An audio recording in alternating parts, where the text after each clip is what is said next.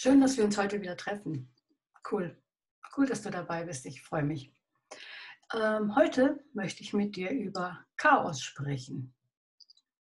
Chaos in deinem Leben, in meinem Leben, in unserem Leben, im Leben von Menschen.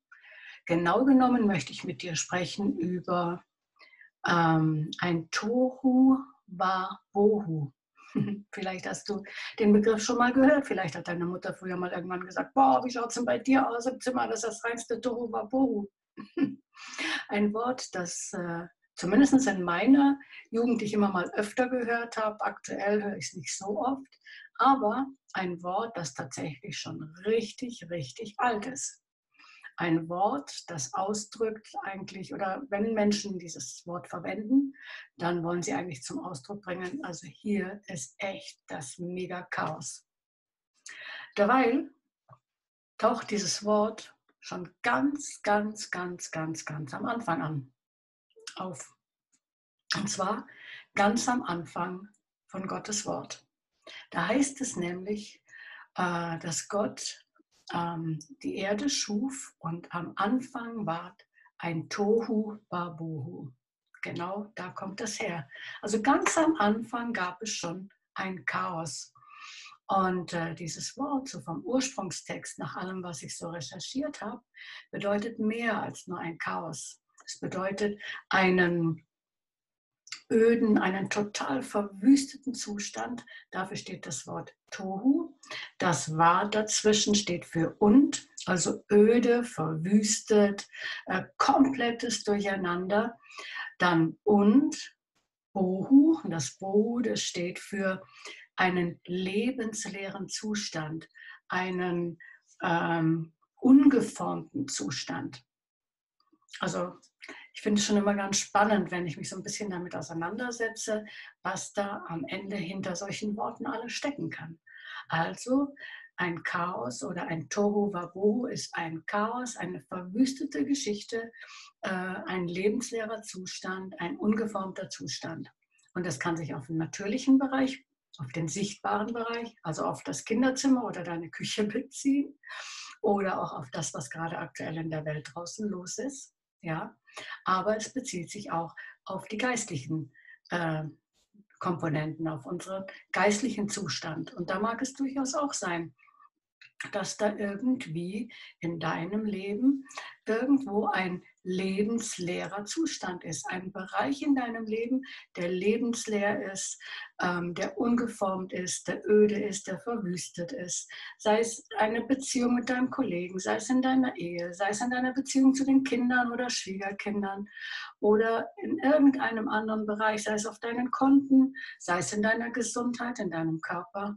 Es mag sein, dass irgendwo in einem der Bereiche deines Lebens oder auch in mehreren Bereichen ein Tohu Wabohu herrscht. So, und jetzt ist einfach die Frage, wenn wir solche Bereiche in unserem Leben haben, und ich behaupte jetzt ganz frech, dass jeder Mensch irgendwo mindestens einen solchen Bereich, wahrscheinlich mehrere solche Bereiche hat, dann stellt sich für mich einfach die Frage, ähm, wer reagiert denn solche Bereiche. Und nachdem du in der Zwischenzeit schon gecheckt hast, dass ich an Gott glaube und damit auch an den Feind, an den Teufel, wie ihn die Bibel auch nennt und auch mit vielen anderen Titeln ähm, äh, belegt, glaube ich natürlich auch an den Gegenspieler. Und so kommt bei mir an, Bereiche, in denen ein Tohu Wabohu herrscht, die können nicht von Gott regiert sein. Das heißt, da muss jemand anders Platz ge gefunden haben oder Raum gefunden haben.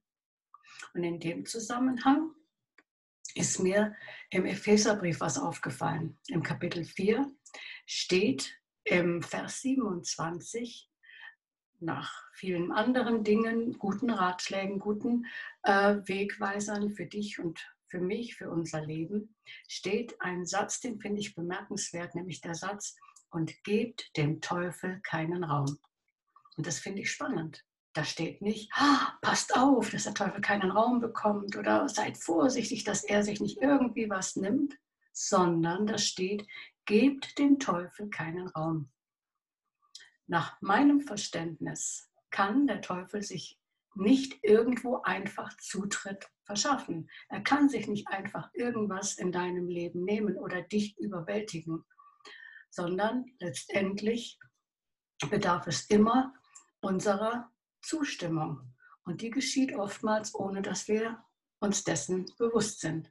Schau, wenn du ganz an den Anfang der Bibel schaust, ähm, er konnte das Paradies nicht einfach nehmen. Er konnte sich nicht einfach ähm, das, den, das Besitz ergreifen vom Paradies. Er bekam von Adam und Eva die Erlaubnis. Und so auch wir. Wir erlauben oftmals dem Feind in unserem Bereich, in unser Leben, irgendwelche Bereiche ähm, zu verwüsten, durcheinander zu bringen, lebensleer zu machen, ohne dass uns das bewusst ist. Und ein eine Art und Weise, wie das geschieht, das sind unsere Worte. Das ist der Bereich, wie wir sprechen. Wir machen oftmals dem Feind durch unsere Worte Tür und Tor auf.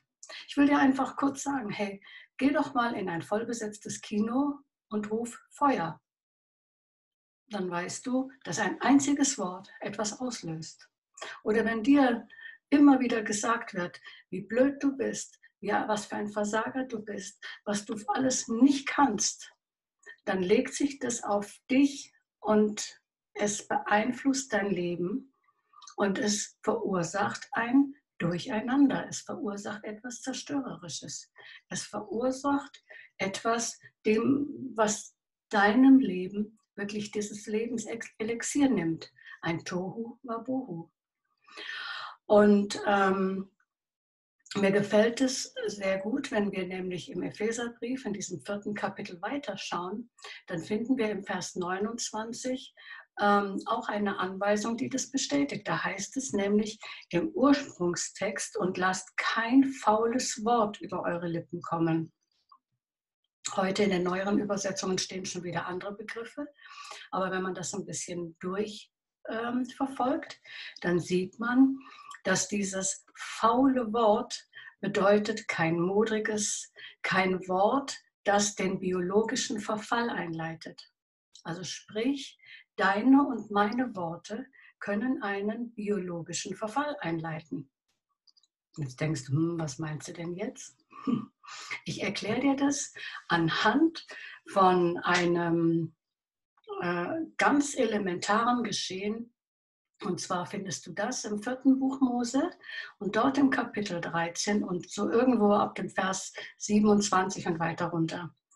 Da geht es darum, dass ähm, Mose hatte ja von Gott den Auftrag, das Volk Israel aus der Gefangenschaft herauszuführen in das Land Kanaan, das Gott für die Israeliten vorbereitet hat.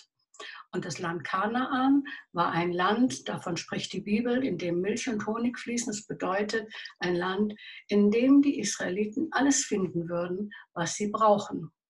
Und Gott hat von Anfang an gesagt, ja, da werden auch Feinde sein, aber ich habe die Feinde in eure Hand gegeben. Das heißt, wenn ihr dort reingeht, ja, ihr müsst gegen das ein oder andere kämpfen, aber ihr habt den Sieg, weil ich mit euch bin. Das war das, was Gott von Anfang an gesagt hat. Und dann kommen wir zu diesem besagten Kapitel 13 im vierten Mosebuch. Und dort finden wir den Moment, wo Kundschafter ausgeschickt werden. Da sagt Mose, ähm, zwölf Kundschafter sollen also praktisch vorangehen in dieses Land und sollen berichten, was sie dort alles finden. Ja, und jetzt gehen quasi die zwölf Kundschafter von jedem Stamm der Israeliten einer und ähm, durchforsten das Land und finden da auch das, so wie Gott es gesagt hat, es ist reich, es ist reich an Frucht, an Ernten und so weiter.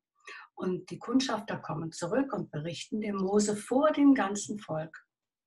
Und da sind ähm, die Kundschafter alle einer Meinung, indem sie sagen, ja, das Land, das ist wirklich reich und das Land, das bringt große Frucht hervor und da sind ganz tolle ähm, Dinge zu finden. Aber, und jetzt kommt wieder das, was ich schon an anderer Stelle mal gesagt habe, der Aberglaube. Zehn von den Kundschaftern sagen ja, aber in dem Land sind Riesen. Aber In dem Land sind diese dicken, befestigten Mauern und Städte. In diesem Land, da haben wir uns gefühlt wie kleine Heuschrecken gegenüber diesen Riesen.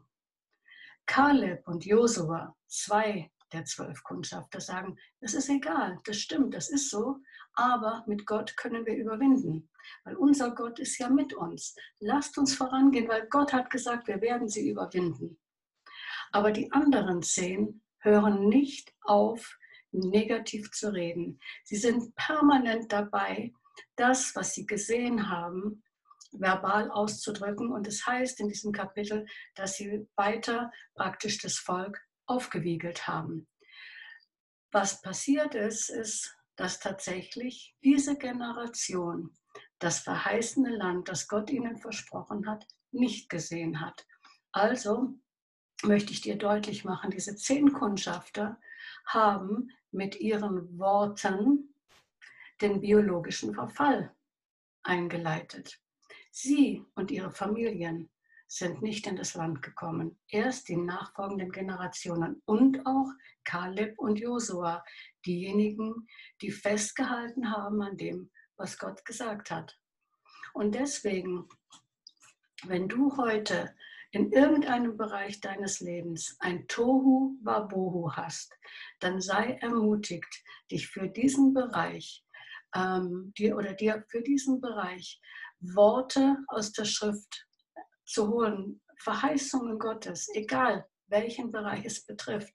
Du findest Verheißungen, du findest Versprechen von Gott her, weil Gott sagt, dass er seinen Kindern beisteht, weil Gott sagt, dass er treu ist. Er hat einen Bund geschlossen mit denen, die mit ihm gehen. Und dein Teil und mein Teil ist, wenn wir mit Gott gehen, dass wir ihm glauben, dass wir ihm vertrauen, egal wie groß die Riesen sind, egal wie dick die Mauern sind. Das ist die Herausforderung, in der wir sind. Und dann sprechen wir nicht von den Riesen, dann sprechen wir nicht von dem, was wir fühlen oder was wir sehen, sondern dann sprechen wir, du und ich, und das ist meine, meine dringende Appell, dann sprechen wir, was Gott sagt. Was Gott sagt zu dieser Situation. Wenn du mit mir bist, wenn du tust, was, was in meinem Wort steht, wenn du nach meinem Reich trachtest, dann habe ich versprochen, dich zu versorgen. Wenn du die Dinge tust, wie ich sie dir sage, dann habe ich dir versprochen, dass Leben in deiner Ehe ist. Dann habe ich dir versprochen, dass du gesund bist. Ja, weil ich habe bereits meinen Sohn gegeben. Jesus Christus hat bereits bezahlt für all das, für all das, was Gott vom Himmel her verheißen hat. Und ähm, deswegen beginne dir die Worte zu suchen, beginne sie ähm, zu lesen, zu verinnerlichen, zu glauben und auszusprechen. Und ähm, in dem Moment, wo wir Gottes Wort aussprechen, geschieht das, was ganz am Anfang der Schrift passiert ist.